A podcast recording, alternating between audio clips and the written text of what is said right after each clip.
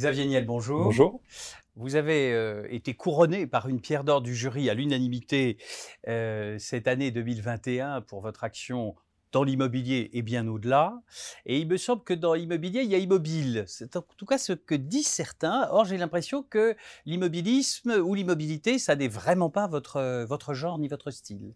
Donc, on, aime, on aimerait beaucoup en savoir un peu plus avec vous. Et pour vous interroger aujourd'hui, nous avons rassemblé Marc-Antoine Jamet, qui est le président euh, du cercle Pierre d'Or, qui vous a donc attribué cette Pierre d'Or et qui est aussi secrétaire général du groupe LVMH.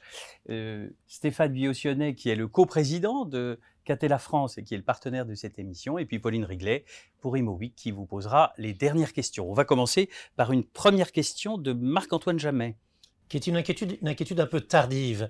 Euh, Xavier ah. Niel, vous cochez un grand nombre de cases, patron de presse, l'homme des réseaux sociaux, vous êtes un entrepreneur, vous êtes un modèle, vous êtes dans la formation. Et on s'est demandé avec Pascal, avec un peu d'inquiétude, après vous avoir remis cette pierre d'or, est-ce que vous êtes un homme de l'immobilier? Est-ce que l'immobilier a une importance encore pour vous? Ou est-ce que c'est devenu accessoire, périphérique, et que d'autres centres d'intérêt vous emmènent? Est-ce que nous avons encore l'immobilier de l'importance pour vous? Ouais, alors l'immobilier, ça, c'est un. Moi, je le vois surtout comme un moyen, souvent dans des euh, dans des projets. Il y, a, il y a, deux éléments, je pense que qu'il faut regarder dans la, les choses que je peux faire dans l'immobilier. Il y a il y a un élément d'investissement, d'accompagnement, et ça a souvent été des histoires d'hommes, d'accompagner des entrepreneurs, une volonté d'accompagner des entrepreneurs dans l'immobilier, parce que dans l'immobilier, il y a des entrepreneurs, et puis bah, il peut y avoir besoin de fonds, il peut y avoir besoin d'associations, il y avoir un besoin de savoir-faire. Donc ça, c'est une première dimension, et on pourra la reprendre. Et puis il y a souvent une deuxième qui était de dire, bah, on a trouvé un lieu et ce lieu, on va lui trouver un usage qui soit un, usage différent, ou alors on a une entreprise et on va créer pour cette entreprise un lieu qui soit différent. Et on peut prendre deux exemples qui sont connus, hein, c'est Station F. On voit cette énorme euh, ancienne gare abandonnée. Euh, il y a la volonté de créer un incubateur à Paris, c'est de se dire, ok, pourquoi on ne crée pas le plus grand campus de start-up, le plus grand incubateur de start-up au monde à Paris, dans ce lieu, parce que ce lieu est magique. Il est énorme en termes de taille, il est énorme en termes de surface.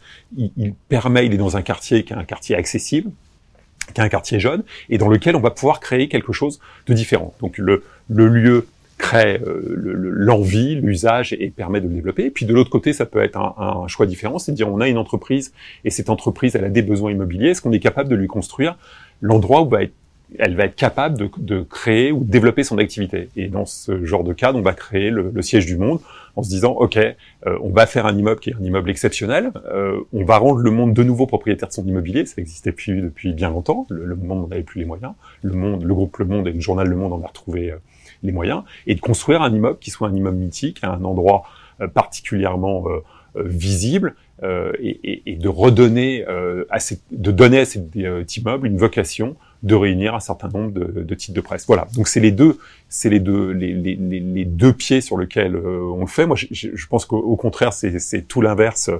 Euh, d'immobile, euh, l'immobilier. J'étais ah, ça nous fait plaisir. mais j'étais juste avant, euh, juste, juste à côté dans la tour CIT, dans les locaux d'un autre média qui s'appelle Brut. Et, et c'est incroyable ce qu'ils ont fait. C'est-à-dire que vous allez à côté, moi je reconnais plus les, les plateaux de travail qu'on avait historiquement à Paris. Et ils en ont fait un lieu fantastique, incroyable. Et, et franchement, je suis sorti de cet immeuble en me disant qu'est-ce que c'est bien, quoi. Qu'est-ce que c'est bien comme vous semblez encore croire au plancher, au mur, au plafond, que l'immobilier est à un moment, au début ou à la fin euh, de l'ensemble des grandes aventures économiques que vous lancez, il y a une question qu'on ne peut pas s'empêcher de vous poser, qui n'est pas tellement celle de l'après-Covid, mais qui est celle de la quadruple transition technologique, économique, numérique et environnementale. Donc demain, nous serons tous chez nous, il n'y aura plus de bureaux, cette interview se fera par un écran. Est-ce qu'on peut encore croire à l'immobilier? Est-ce qu'il y a une transformation de l'immobilier? Est-ce qu'il y a un immobilier de l'après-Covid? Ou tout bêtement, un immobilier du XXIe siècle qui fait que nous habiterions tous à la campagne et euh, converserions par écran interposé. Bah, donc, enfin, ce qu'on a pu voir, hein, c'est que l'immobilier résidentiel a changé, ou la recherche des, euh, des Français au milieu de cette, de cette crise Covid a évolué. Donc, euh, évidemment, si vous avez un, une maison avec un jardin ou une, une terrasse, bah, votre bien a pris de la valeur. C'est plutôt une bonne nouvelle si vous aviez des immeubles de ce type. Donc il y a eu un, petit basculement, une volonté de surface plus grande. Et sur l'immobilier résidentiel, on a eu un, véritable changement. Sur, le, sur tout ce qui est euh, prime, on, on, enfin nos immeubles qui étaient dans des zones euh, plutôt premium de bureaux, euh, au contraire, on voit une accélération euh, sur ces endroits-là. Et, et, après, quand on a des beaux immeubles à tout endroit, des endroits, des, des lieux où les gens peuvent se retrouver pour travailler, euh, on, on s'aperçoit que c'est plutôt un atout pour les entreprises. Le, je pense que le vrai sujet à la fin du Covid, ce sont les, les immeubles qui ne respectent pas un certain nombre de règles, de normes, qui n'ont pas un fonctionnement adapté au, au monde d'aujourd'hui, aux adolescents aux, jeunes adultes qui rentrent dans la vie du travail, jeunes adultes plutôt qui rentrent dans la vie du travail et qui cherchent des lieux qui soient des lieux euh, magiques. Mais ces lieux magiques, je pense que tous les professionnels de l'immobilier aujourd'hui, ne, ne, font que cela, ne travaillent que sur des sujets qui sont ceux-là, de créer des lieux qui sont des lieux où on a envie d'aller travailler, où on prend plaisir à aller travailler. Et puis l'entreprise, elle ne peut pas être que euh, que digitale ou qu'en remote. Elle, a besoin des physiques parce que recruter euh, des salariés en virtuel, c'est déjà dur, mais derrière réussir à, à échanger, euh, réussir à créer des choses, créer des produits, créer des produits notamment physiques, c'est incroyablement euh, complexe, voire impossible dans un monde complètement digitalisé. Alors on a fait euh, dans, dans, des bords de société, on a fait des dîners à distance, donc on nous en donnait des, on voyait des plateaux dîners et des bouteilles, des quarts de bouteilles de vin. Oui, c'est un petit peu moins. Ça va durer qu'un temps, quoi. Je pense qu'à un moment, on a envie de refaire des dîners ensemble, de se retrouver, euh, d'être capable de parler, d'être capable d'échanger et donc avancer dans ce sens-là. Donc de la même manière, là, on n'est pas touché. Et, et, si vous regardez le, le, le, commerce et euh, et, et, la distribution et la grande euh, distribution et, tout le sujet des centres commerciaux. Encore une fois, tout ce qui est relativement euh, euh haut de gamme, avancé, adapté à un public d'aujourd'hui, on, est revenu avec un tout petit peu moins de, de trafic et un peu plus de chiffre d'affaires. Donc on est revenu à une forme de normal. On voit moins au centre commercial si on n'a rien à faire, mais, mais si on y va, on consomme plutôt plus qu'avant. Donc le, le monde évolue. Euh, je pense que ça a été une transition accélérée. Ces deux dernières années ont été une transition euh, accélérée vers le 21e siècle. Peut-être qu'on n'avait pas pris conscience au cours des, des 20 premières années du, de ce siècle, mais on, on, va vers une accélération de ça, un changement de notre mode de fonctionnement. Et l'immobilier est, est, central dans tout, dans, dans tout ce que l'on veut faire ou tout ce que l'on peut faire. Si vous prenez les médias, un média ne peut pas vivre complètement en remote. Il y a besoin d'un échange physique, euh, d'un échange entre soi. Justement à vous, c'est pour ça que je me permets de l'évoquer ici. Mais cet échange physique, on en a besoin pour que ça fonctionne. La rédaction du Monde ne sera pas à la meute Beauvron euh, l'année prochaine. Il y a Romorantin. Dommage pour ces deux villes. J'ai peur que les journalistes ne, déjà ne soient pas emballés d'y aller, mais peut-être, allez savoir. On est mais je, et c'est dommage peut-être dans un certain nombre de, de sujets, mais euh, même pendant le Covid, eux, ils ont eu un incroyable besoin de se retrouver, de se parler, de se voir. C'était vraiment une des activités où le besoin de l'échange était le plus fort. Deuxième question ou deuxième avis plus général. Euh, N'avez-vous pas l'impression que l'économique, et vous le représentez, a pris le pas sur le politique, euh, le vrai pouvoir, le pouvoir mondialisé, celui qui agit, celui qui est efficace, celui qui a des moyens, c'est le pouvoir de l'économie, et que dans ce monde nouveau, dans cette nouvelle économie, vous êtes, allez, pardonnez-moi, mais un modèle, un exemple, une figure, celle de l'entrepreneur, et que vous êtes devenu, peut-être malgré vous, une référence pour beaucoup de jeunes gens qui aujourd'hui se disent l'économie plutôt que la politique ou plutôt que l'action publique, et puis être, être Xavier Niel. Alors, je, je, je, je, vais rougir, c'est un problème. Euh, une réalité. Hein, c'est un juge, c'est une vision, c'est une vision. Non, le, le vous avez, je trouve que le, premier élément est super important, c'est que la société civile a des moyens que non plus les politiques. Alors, à chaque fois que je dis ça, je me prends une et je me prends quelques SMS d'insultes après, c'est pas très très grave. Mais le, la société civile a plus d'imagination, euh, euh, plus de sang neuf et est capable d'inventer ou de créer des choses. Plus de politique, exactement. Et de rapidité. Et, mais qui a la possibilité de créer, d'inventer des choses que le, le privé que le public pourrait peut-être créer, mais on n'en est pas sûr, ça serait plus compliqué. Et puis, vous avez des basculements politiques réguliers, il n'y a pas de continuité, donc, donc on ne sait pas faire. Donc, donc le, le, le sujet, c'est toujours la chose suivante comment on arrive à, à utiliser ou, ou, avec la société civile euh, à faire des choses? On, on, on peut supposer que, euh, je sais pas quoi, le fondateur d'Uber ou d'Airbnb, quel que soit le jugement qu'on porte sur ces sociétés, ont plus changé notre pays ou notre ville que n'importe quelle décision euh, politique prise. Euh, on peut le regretter, mais c'est une, une, réalité. Et encore une fois, c'est pas toujours positif. Ça peut avoir des tonnes de biais négatifs, ou ça peut même être directement euh, négatif sur la protection sociale, sur le, la, une forme de désertification du centre de nos centres-villes, des hausses de prix d'immobilier résidentiel, etc. Je, je dis pas que c'est parfait, mais c'est un constat. Et donc cette société civile, elle a des bonnes et des bonnes idées, mais elle fait plus bouger euh, le, le, la, société que, le public. Et, à partir de ce moment-là, celui qui est en charge de ça, c'est d'une manière générale l'entrepreneur, mais qu'il soit un entrepreneur dans le social, euh, dans l'entreprise ou dans autre chose. Et, et cette volonté, c'est toujours de se dire comment on est capable de libérer euh, ces jeunes, comment on est capable de libérer ces gens qui ont envie de créer quelque chose, qui ont envie de faire quelque chose, et comment on est capable euh, de les aider. Alors, je, le, mon image dans le digital, elle est juste parce que je suis là depuis longtemps. Ni le modèle, ni l'entrepreneur, ouais, mais euh, j'adorerais que ça soit au mérite, j'ai peur que ça soit un peu à l'ancienneté aussi. Donc quand ça va être 30 ans que vous êtes sur le truc et vous étiez un peu tout seul il y a 30 ans, bah, vous êtes parqué là-dessus. Je, je crois qu'on a besoin aujourd'hui de faire émerger des nouveaux talents, des nouveaux modèles qui sont euh, auxquels justement nos enfants vont être capables de se de ce, dans lesquels nos enfants vont être capables de se reconnaître. Parce que je commence à être euh, vieux, euh, tout est relatif, je vous en remercie, mais tout ça est très relatif. mais, mais encore une fois, je pense qu'on a besoin de modèles de 25 ans parce que je ne suis pas un modèle crédible pour mes enfants qui ont 20 ans. Je suis probablement euh, quelqu'un d'autre de 25 ans sera plus crédible pour eux que moi. Une dernière question, Marc-Antoine, ou on passe à Stéphane Gussionnet? Ah, Je ne voudrais pas empêcher Stéphane de poser non, une bonne Allez, merci. Stéphane, une excellente question, bien sûr. Non, en vous entendant, vous avez abordé euh, le sujet des centres commerciaux. On a observé dans la première partie de l'année euh, que vous aviez, euh, à marche forcée, euh, imposé euh, à Unibail, à URW, de modifier un certain nombre de comportements dans le management, qui vous a conduit d'abord à prendre une participation avec un partenaire qui est Léon Bressler, qui a quand même été un homme très important dans le cadre de Unibail et qui a porté Unibail là, là où il en est aujourd'hui. Et qui a eu trois pierres d'or avant vous. On observe euh, que vous continuez à être extrêmement euh, concerné par Unibail, eu égard en tout cas à la participation que vous continuez euh, à prendre. Donc j'ai un peu une double question. vous avez parlé du commerce, des centres commerciaux. Donc on s'est tous un peu interrogés sur la pérennité du commerce, sur le fonctionnement du commerce et des centres commerciaux à la française, qui est probablement peut-être un peu différente de celle des anglo-saxons. Et deuxièmement, une question qui est un peu plus provocatrice par certains côtés, c'est quel objectif, si c'est possible d'en parler, vous poursuivez, et euh, jusqu'où euh, avec votre détermination qu'on connaît au travers de votre cursus depuis assez longtemps. Vous parlez un petit peu d'ancienneté, moi j'aurais plutôt tendance à parler d'expérience. Euh, et partant de là, quel est, euh, euh quel est au fond euh, ce qui vous guide euh, dans le fait aujourd'hui d'avoir quasiment 25% du capital de cette société au demeurant euh, que nous respectons tous et qui a été initié par Léon Bressler et transformé par Guillaume Poitrinal avec un succès euh, sans doute fort et qu'on ne retrouve pas aujourd'hui concrètement.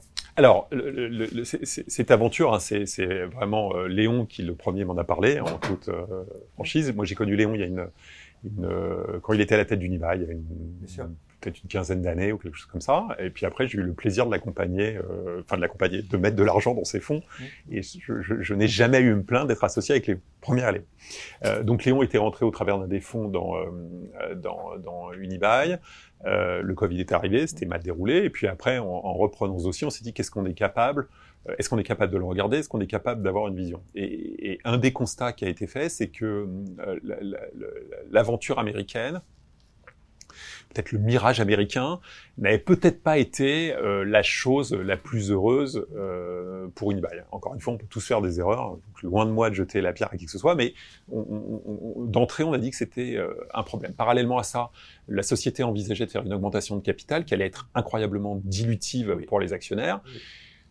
Et alors, on n'avait pas le sentiment que la société avait besoin de cette augmentation de capital. Elle avait euh, je, je, enfin, des, des, quelques milliards d'euros de cash. Enfin, je veux dire, elle avait une situation qui nous paraissait pouvoir éviter, euh, pouvoir éviter cette augmentation de capital. Euh, gens, les, les, actionnaires, dont nous faisons partie, mais y compris euh, l'ensemble le, des autres actionnaires, euh, dans la majorité nécessaire, ont refusé cette augmentation de capital. Euh, très logiquement, euh, bah, il a fallu faire quelque chose parce qu'il y avait une forme de désaveu pour le management. Euh, on est revenu dans cette société. Une vraie chance, c'est que Léon la connaît, euh, la connaît très très bien. Et Jean-Marie aussi. Et donc à partir de ce moment-là, il y avait quelqu'un d'absolument naturel pour en prendre la direction, qui était Jean-Marie Tritan, qui avait travaillé aux US, s'était occupé des US, donc qui connaissait la problématique US.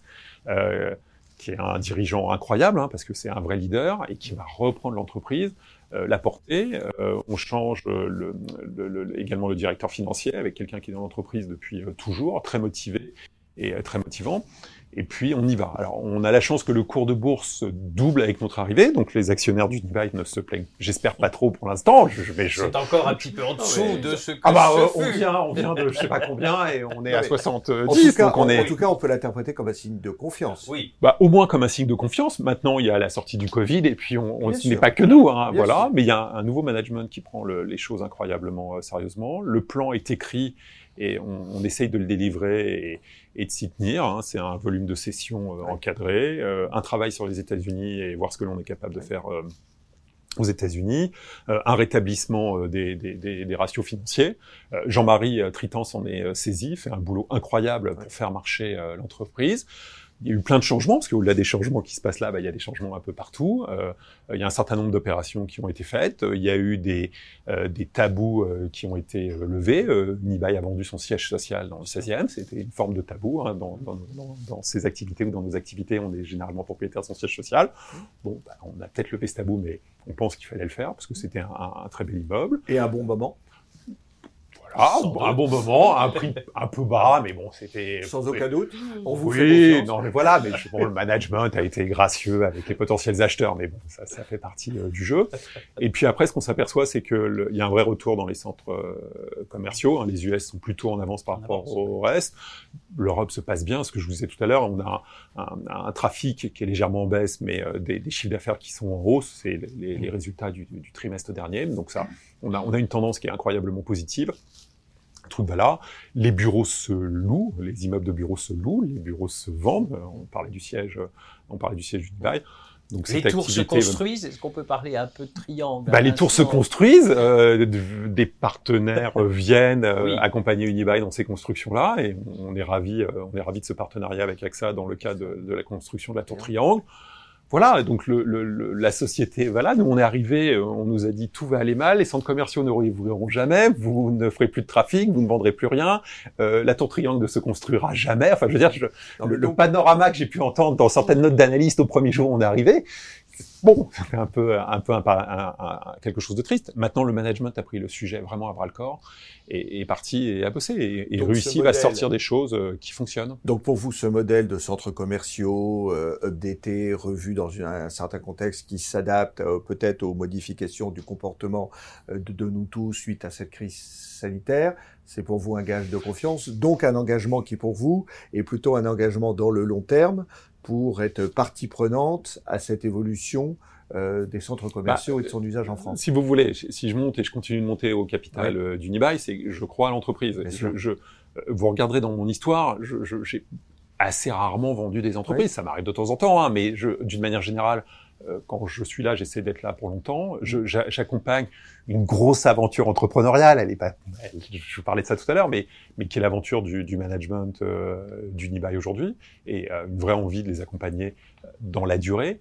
Euh, après, si vous regardez les actifs fondamentaux euh, d'Unibail, vous avez des centres commerciaux, généralement placés euh, complètement premium, placés Premium. en cœur des villes, Oui. qui sont dans la plupart des villes d'Europe les, les plus beaux euh, que l'on peut imaginer. Si vous regardez en Californie, c'est un peu la, la même chose. Donc vous avez ces, ces, ces centres commerciaux qui sont là. Euh, vous- derrière, vous allez me dire, ouais, mais vous êtes quelqu'un du digital, le commerce physique va disparaître. Moi, je, je vois deux éléments euh, qui, qui semblent dire l'inverse. Le premier, c'est le, le cas des US. Quand vous avez des beaux centres commerciaux et qui sont en avance sur le digital par rapport à la France et à l'Europe, euh, quand vous regardez les centres commerciaux aux US, ça se passe quand même incroyablement bien. Ah oui, c'est un Euh, mode de vie. Si vous regardez. Simon Property ou des Mhm. sociétés comme ça, ça va incroyablement bien. Donc c'est plutôt bon. Mhm. Donc le digital, bah ok. Et puis je vois une autre activité que je connais euh, indirectement, mais euh, peut-être pas très bien, mais dont je me permets de parler, qui est le luxe. Euh, moi, je crois au fond de moi que la commercialisation physique dans le luxe, elle est euh, déterminante. C'est-à-dire que, en fait, si je veux faire passer l'idée du luxe, le concept du luxe, Mhm. j'ai besoin d'une expérience physique, parce que je n'aurai jamais la même expérience en recevant un carton Oui, chez sûr. moi Même que celle que je peux avoir Mais même avec un beau paquet cadeau. Exactement. Avec dans une boutique où je vais avoir quelqu'un de très chic qui va me faire vivre l'expérience du produit que j'ai envie d'acheter, du produit, même le mot est, Mm. est horrible, du, de, de l'objet que je veux acheter, euh, qui va une m'offrir forme une de coupe de champagne, plaisir. etc. Il y a une forme de Une plaisir. forme de plaisir. Bien sûr. Et à partir de ce moment-là, quand on va adresser des marchés dans lesquels on a du, euh, on a des produits euh, et où la, le- la notion physique va créer l'image. En fait, si on veut une image à un produit quel qu'il soit, le physique est incroyablement Ouais. euh, plus important. Et, et Amazon l'a compris, puisque dans, la plus, dans un grand nombre de centres commerciaux euh, d'Unibail, vous avez des, des boutiques Amazon Bien où sûr. ils vendent leurs X produits les mieux vendus en ligne. Donc cette expérience physique, elle est incroyablement importante. Maintenant, bien évidemment, elle existe d'autant plus que quand vous avez des centres commerciaux qui sont incroyablement haut de gamme. Ah ouais. Euh, et, et- et donc c'est cette volonté chez Unibail d'avoir que des centres commerciaux euh, euh, premium, incroyablement haut de gamme, euh, d'être capable d'investir dedans. Euh, Il y, y en a un qui est incroyable, qui est Sanctuary City à, à Beverly Hills. C'est franchement le- le- le- l'un des plus beaux centres comme, enfin le plus beau que j'ai vu dans ma vie, et c'est incroyable. C'est incroyable. C'est un investissement fantastique Et qui fonctionne. et qui fonctionne. Et, et bien évidemment, qui est probablement l'un des plus premiers centres commerciaux de, de Californie. Une autre question, Stéphane. Non, j'ai toujours cette anecdote de voir que vous avez également investi dans un golf, dans un, le château de Coulanges. Ça, j'imagine que ce sont des choses un peu à la marge, même si vous y euh, prenez du temps et vous y avez investi euh, les sommes euh, nécessaires, l'énergie et la volonté de s'inscrire. Mais là, je pense qu'on est plus sur des choses peut-être un peu, des acquisitions un peu de cœur, des acquisitions... Les, les deux choses que vous citez sont, sont un petit peu différentes. Le, le golf, c'était un golf à côté d'une maison que j'ai à Chantilly, donc il y avait un golf à côté. Mm. Ça paraissait pas très cher. On a acheté le golf. Donc le prix d'achat du golf et du foncier n'était pas cher. Le prix Oui. d'entretien du golf au cours Ah, des, c'est des 15 dernières années, et je, je pense, a été largement dépassé. La bonne affaire potentiellement Non, faite. mécénat golfique. Mais Voilà. voilà. Mais c'est pas très très grave. Mais je ne joue pas au golf. C'est ça le problème. Ah, oui, oui. Oui, mais dans les années 70 à 80, c'était un golf omnisport où il y avait Tout du à fait. tennis, où il y avait une piscine, une très grande piscine. Non, mais Il y a un golf, il y a des terrains de On foot. sent que y a- Stéphane l'a pratiqué. hein. Oui, oui, oui. Non, non, il y a c'est- 40 c'est il y a- encore des c'est- expériences c'est- de l'intérieur, là, qui oui, se- oui. Ah mais non, mais il y a 45 trous, donc c'est je peux même dire golf, que mais- ma mère est administrateur du Oh, golf. Donc je c'est suis. Non, non, mais euh, c'est c'est un golf qui a une vraie Mm. Histoire en tant que tel et Ouais. un passé. Donc il mériterait d'avoir un futur. Mais on y travaille. euh, Voilà. je- alors, je- je- je- j'attends toutes les autorisations nécessaires, donc je peux pas en parler là, mais on, on y travaille. Après, les, les hôtels particuliers, historiquement à Paris, on a acheté souvent des hôtels particuliers en, en- en- en mauvais état, euh, avec une, une volonté qui était toujours de se dire est-ce que euh, est-ce qu'on a le droit d'abandonner des immeubles si magiques à un destin potentiellement euh, tragique. Donc, et, et à chaque fois, on les a rachetés en ayant des projets de euh, de, de réhabilitation euh, incroyables. Alors, c'est du foncier à prix de marché, Mmh. des biens exceptionnels. Euh, je, je trouve que c'est dans, dans, nos, dans, nos, dans nos portefeuilles une forme de, de hedge, euh, Ouais. puisque on suit la croissance du marché. C'est, c'est, ça peut être exceptionnel. Et puis régulièrement, vous avez un acheteur qui vient parfois du bout du monde ou parfois du coin de la rue qui vous dit mais euh, est-ce que vous vendriez pas cet immeuble? Et on arrive à réaliser sur no- notre parc d'hôtels particuliers des opérations euh, Mais c'est financières également incroyables. une illustration de ce que vous disiez dans le cadre d'un investissement long terme Bien sûr. et dans lequel de votre engagement long terme en disant je ne suis pas là euh, pour faire des Non, opérations court-termistes mais plutôt de m'inscrire dans les- je, je crois je qu'il y a des biens qu'on porte, de- des hôtels particuliers à Paris qu'on porte depuis plus de 20 ans. Donc Voilà. c'est quelque chose de long, Bien sûr. Mais ça fait partie de nos euh, De votre ADN. de notre ADN et de notre de nos spécificités. En général, ça on va les acheter seuls parce que le, le partenariat sur 20 ans, il est un peu plus complexe et l'entrepreneur potentiel immobilier va se lasser. Mais voilà, mais c'est des opérations longues, mais Mm. c'est ce qu'on a envie de faire. Bien sûr. Pauline Riglet, une question? Oui, merci euh, Pascal. Euh, moi, je voudrais rebondir sur euh, la thématique de la jeunesse. Vous parliez tout à l'heure de la station F, F pardon. Euh, il y a aussi euh, Hectare, euh, ce Oui. grand campus agricole. Alors, quelle est votre relation avec les, les générations montantes et puis, et puis l'avenir? Alors, le- les, choses que vous citez n'ont pas une finalité commerciale. Donc l'idée, ce n'est pas de, gagner de l'argent, c'est d'aider. Euh, J'ai eu la chance de gagner euh, bien ma vie en France, et c'est de se dire qu'est-ce que je peux rendre et comment je peux le rendre, si possible de mon vivant, en essayant de créer des, des initiatives. Et puis, bah, ces initiatives, euh, encore une fois, elles ont besoin d'être physiques et donc d'avoir des lieux euh, dans lesquels elles, elles- elles peuvent s'exprimer, des lieux visibles, des lieux mythiques, et dans lesquels on est capable de faire ça. Donc si on prend les, trois éléments, et, et j'arrive sur ce dont euh, vous parlez à la fin, donc il y a Station F, dans lequel on dit, OK, on, ancien, on, nous, on, on achète l'ancienne euh, euh, on, on la réaménage, c'est probablement le plus grand open space euh, du monde, je peux me tromper. Je suis sûr que c'est le plus grand restaurant du monde, il y a, je crois, 1800 places assises, on a le plus grand restaurant du monde, c'est plein tout le temps, le truc cartonne, et on crée une image ou une envie pour des jeunes d'aller vers l'entrepreneuriat. Donc c'est ça l'idée. On s'aperçoit qu'on a un problème de logement de ces mêmes jeunes, et donc on passe le périphérique, on va à Ivry, et on crée un lieu qui n'est pas que du logement, parce qu'on n'a pas envie de faire d'Ivry une cité dortoir. Au contraire, on a envie d'aider Ivry et, pareil de remettre du dynamisme à Ivry. Mais on crée de nouveau avec Jean-Michel Villemot trois trois immeubles et là, c'est du co-living avant que ça soit la C'est du co-living. On crée, bah, je crois que c'est le plus grand site de co-living, parce que je crois qu'on a 600, 600 personnes qui sont là-bas. Mais pareil, on est en train de refaire une salle de sport, etc. En essayant de pas faire pas, pas, transformer cette ville en cité dortoir, ce qu'ont mmh. trop fait d'autres dans le passé, et en essayant de la dynamiser, de la faire vivre et d'avoir des initiatives qui la font vivre parce qu'on aime bien cette ville. On trouve que c'est, il y a une forme de jeunesse. Le prix du foncier quand on passe le périphérique, c'est pas exactement le même, et donc ça amène une jeunesse et un dynamisme qui est sympa. Et on aime bien cette ville-là. Et donc on crée ça et en disant, OK, on a quelque chose qui vit plus ou moins en, en, en autonomie, mhm. dans lequel on a l'endroit où on accueille les startups et l'endroit où on va faire euh, les logements. Et puis à l'intérieur de Station F, il y a 25 services de l'État, il y a des comptables, il y a tout ce qu'il faut, enfin tous les services, le restaurant dont je vous parlais précédemment, mais on a tous les services nécessaires pour faire vivre et grandir des, euh, des startups. Une autre opportunité que l'on voit à un moment, c'est de se dire, OK, euh, il y a un métier qui ne nécessite pas de faire des grandes études et dans lequel on gagne incroyablement bien sa vie, c'est de faire du code informatique.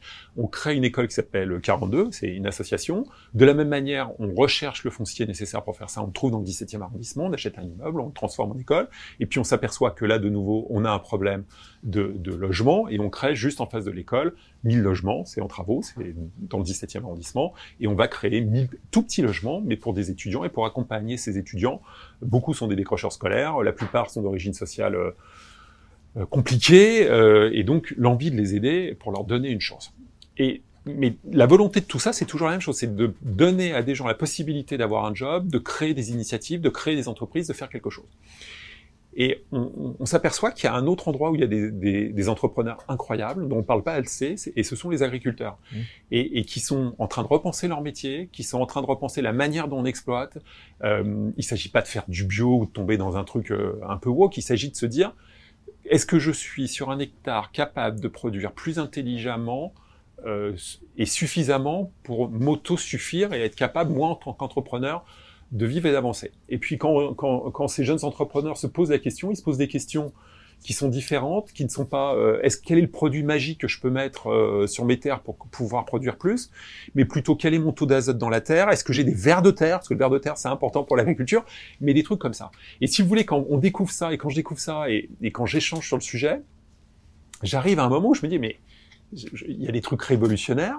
Il faut, euh, il y a beaucoup de fermes qui, de par la démographie de notre pays, qui vont changer de propriétaire, et on a besoin de former des nouveaux agriculteurs. Un certain nombre, ça arrive à se former tout seul, mais on a besoin de former des nouveaux agriculteurs, et puis potentiellement d'aider d'autres qui ont envie de se former. Et donc, c'est de recréer une initiative gratuite dans laquelle on, on va de nouveau aider des entrepreneurs dans un cadre spécifique à faire cela. Et pour faire ça, on a besoin d'un lieu euh, mythique, et on trouve, avec euh, Audrey qui, s'occupe euh, du projet, on trouve 600 hectares tout près de Paris, de terres agricoles, des, des, des, des, immeubles, et donc on reprend cela et on le retransforme pour aller dans ce sens-là et aider à la formation, encore une fois gratuite. Hein. L'idée c'est pas d'en tirer le moindre profit, mais de, de pousser euh, vers ça, que ça soit vers l'élevage, euh, euh, le, le, le, la production des laits d'une manière intelligente, des céréales, euh, du maraîchage, des choses comme ça, et, et systématiquement, au travers d'un certain nombre de programmes, former des jeunes à, à devenir des entrepreneurs euh, agricoles ou des ouvriers agricoles s'ils le souhaitent. Mais c'est ça l'idée, le concept, c'est de se dire qu'est-ce qu'on est capable de redonner euh, à la, euh, comment on est capable d'aider la jeunesse de ce pays au travers d'exemples, ce que je vous disais tout à l'heure, à, se prendre en charge, à se prendre en main et à créer des choses. Une dernière question, Pauline? Oui, parce que je me posais la question, je me, je me demandais, euh, parfois, euh, certains voient l'immobilier comme un actif euh, de rente. Euh, Est-ce que vous, vous partagez cette analyse? On vient, on vient de voir que c'est le contraire, justement. Non, non, non, mais la, non, mais la question est bonne. On peut, on peut le voir comme... Moi, moi, ce que j'aime... c'est les deux. Moi, ce que j'aime, moi, ce que ah, j'aime, c'est... le propre de l'activité économique ou de l'entreprise, c'est de dégager un profit. D'accord? Alors, on peut appeler ça une rente, mais le, le profit, je ne sais pas si c'est une rente, mais c'est de dégager un profit. Moi, ce que j'aime dans l'immobilier, c'est de se dire quelle est l'aventure entrepreneuriale systématique que l'on est capable d'inventer ou de faire ou d'accompagner avec cet immobilier. Et c'est ça que je trouve euh, fantastique, puisque le lieu, souvent, euh, conditionne ou accompagne ou aide au, au marketing du, du, projet. Et, Et je, suis désolé de reparler de Station F, mais c'est la, même idée. On ne sait pas faire Station F euh, ici, ça, ça marcherait pas de la même manière. On peut essayer de l'inventer, on peut essayer de le créer, mais ça ne marche pas de la même manière. C'est parce que le lieu est une ancienne gare, qu'il est magique, euh, que c'est un open space énorme, qu'on a de l'espace, que l'on peut inventer quelque chose. Donc, on, alors, Station F n'a pas de destination, euh, euh, c'est non profit, mais l'idée, c'est toujours celui-là. Quel est le projet qu'on est capable d'accompagner euh, dans un lieu, quel qu'il soit? Quels sont les entrepreneurs qu'on est capable d'accompagner? Quels sont les, les visionnaires qu'on est capable euh, d'accompagner pour aller faire euh, des projets? Et moi, je suis ravi d'accompagner plein de plein de vos confrères, collègues ou personnes dont vous parlez dans leur projet immobilier. C'est toujours un grand bonheur. On n'a pas d'ego, on est derrière, on aide, on finance. Si on se fait attraper, on se fait attraper, c'est la vie. Mais sinon, on accompagne et on avance. Et on voit ça comme un, des projets entrepreneuriaux, comme quand on investit dans une start-up. C'est souvent un peu plus de fonds propres, mais ni plus ni moins. Donc le, le sujet de rente, c'est, c'est, c'est, je vais vieillir, je vais m'y mettre, mais c'est pas vraiment notre sujet principal. Notre sujet principal, c'est de dire quelle est l'aventure qu'on est capable de créer. Deux petites Merci. questions pour conclure, Marc-Antoine? Xavier Niel, vous, avez, vous êtes sur Tour Montparnasse, vous avez Paris à vos pieds. Est-ce que oui. vous avez regretté à un moment que Xavier Niel soit français, soit pas né à Bangalore en Inde, à Shanghai en Chine ou à Los Angeles aux États-Unis, pour ses affaires, pour lui-même, pour être dans le monde actif d'aujourd'hui, le monde mondialisé? Alors moi, j'ai honte, hein, mais j'adore mon pays. Même quand je payais beaucoup d'impôts, je disais sous François Hollande, je disais qu'on n'était quand même pas surtaxé. pareil, ça m'a valu des tonnes de SMS. Culturellement, Xavier, culturellement. mais économiquement, vous ne regrettez pas un peu d'être ici euh, moi, je Un autre monde plus grand serait ailleurs? Moi, je trouve qu'on a une chance fantastique d'être en France. On est dans un, un, un, pays qui donne à la chance à des gens comme moi. Je suis né à, à Créteil de grandir et euh, d'avoir le plaisir d'être euh, devant vous aujourd'hui en ayant gagné euh, bien ma vie. Donc je, je, j'ai vachement mal à me dire que ça aurait pu être aussi bien ailleurs. Peut-être que ça aurait pu être mieux ailleurs, Peut-être, mais ça n'aurait pas été plus facile, plus technologique, euh, différent. Mais c'est notre faute. Encore une fois, si c'est pas technologique, c'est de notre faute. Nous, société civile, parce qu'on n'a pas apporté la technologie. Euh, si c'est pas plus grand, ben, c'est parce qu'on a manqué d'ambition. Le truc est celui-là. Le, le, le... Euh, qu'est-ce qui nous empêche d'avoir un Elon Musk ou un Steve Jobs en France? Je sais pas. Euh, L'ambition de nos jeunes, mais un jour, ils vont l'avoir cette ambition et, et on va les retrouver. Moi, je crois. Euh, je, je, trouve ce pays incroyable, fantastique. Euh, je, je l'aime d'un amour inconditionnel et, et, et déraisonné. Euh, mais, mais bon, mais ça fait, on, on, a tous des défauts, donc c'est peut-être un défaut. Vos défauts. Mais, mais je le, mais je le, je, je l'aime comme ça et, et je, je, et je Bien évidemment, je peux avoir envie d'aller à d'autres endroits, voir d'autres cultures, d'autres choses, mais je suis toujours, quand je reviens dans ma ville, Paris, c'est ma ville, quand je reviens dans Paris, je me dis, qu'est-ce que tu allais voir ailleurs? Il n'y a pas plus beau, il n'y a pas mieux. Et, et, et c'est tellement fantastique. C'est naïf, je m'en excuse, mais je le sens vraiment comme ça systématiquement. Et autre question qui est une question. La tout, dernière. Tout le monde aime Xavier Niel. Oui. Il y a une ou deux personnes qui l'aiment moins. Ah. Et celles-là disent oui. il n'a pas uniquement de l'intuition, de l'expérience, il a aussi de la chance. Et donc, est-ce que la chance fait partie des affaires? Est-ce que Xavier Niel est quelqu'un de chanceux? Incroyablement chanceux. Ils ont complètement raison s'ils voient ça comme une critique. Moi, je trouve que c'est une énorme chance. Euh, je, quand je vais dans un casino, je gagne quasi systématiquement. Donc, je fais attention de pas y aller parce que j'ai peur de euh, que ça marche pas. Mais j'ai une chance incroyable. Donc, je, je, et c'est toujours quand je vois des jeunes entrepreneurs qui me disent "Mais super, vous êtes un génie, tout ça." Je dis "Non, non, attendez, on va tout donner. J'ai beaucoup de chance." Donc voilà, j'ai une énorme chance. Euh, je, je, je sais, ça manque de bois chez vous, mais j'en touche pas. Ah, j'en toucherai après. Mais j'ai plein de chance et, et mais la chance, c'est pas un défaut. Non, c'est pas un la défaut, on que ça s'en aille, mais c'est presque superstitieux de l'évoquer. Oui, mais ça se provoque. C'est toujours ce qu'on dit. Je ne sais pas. Je ne sais pas.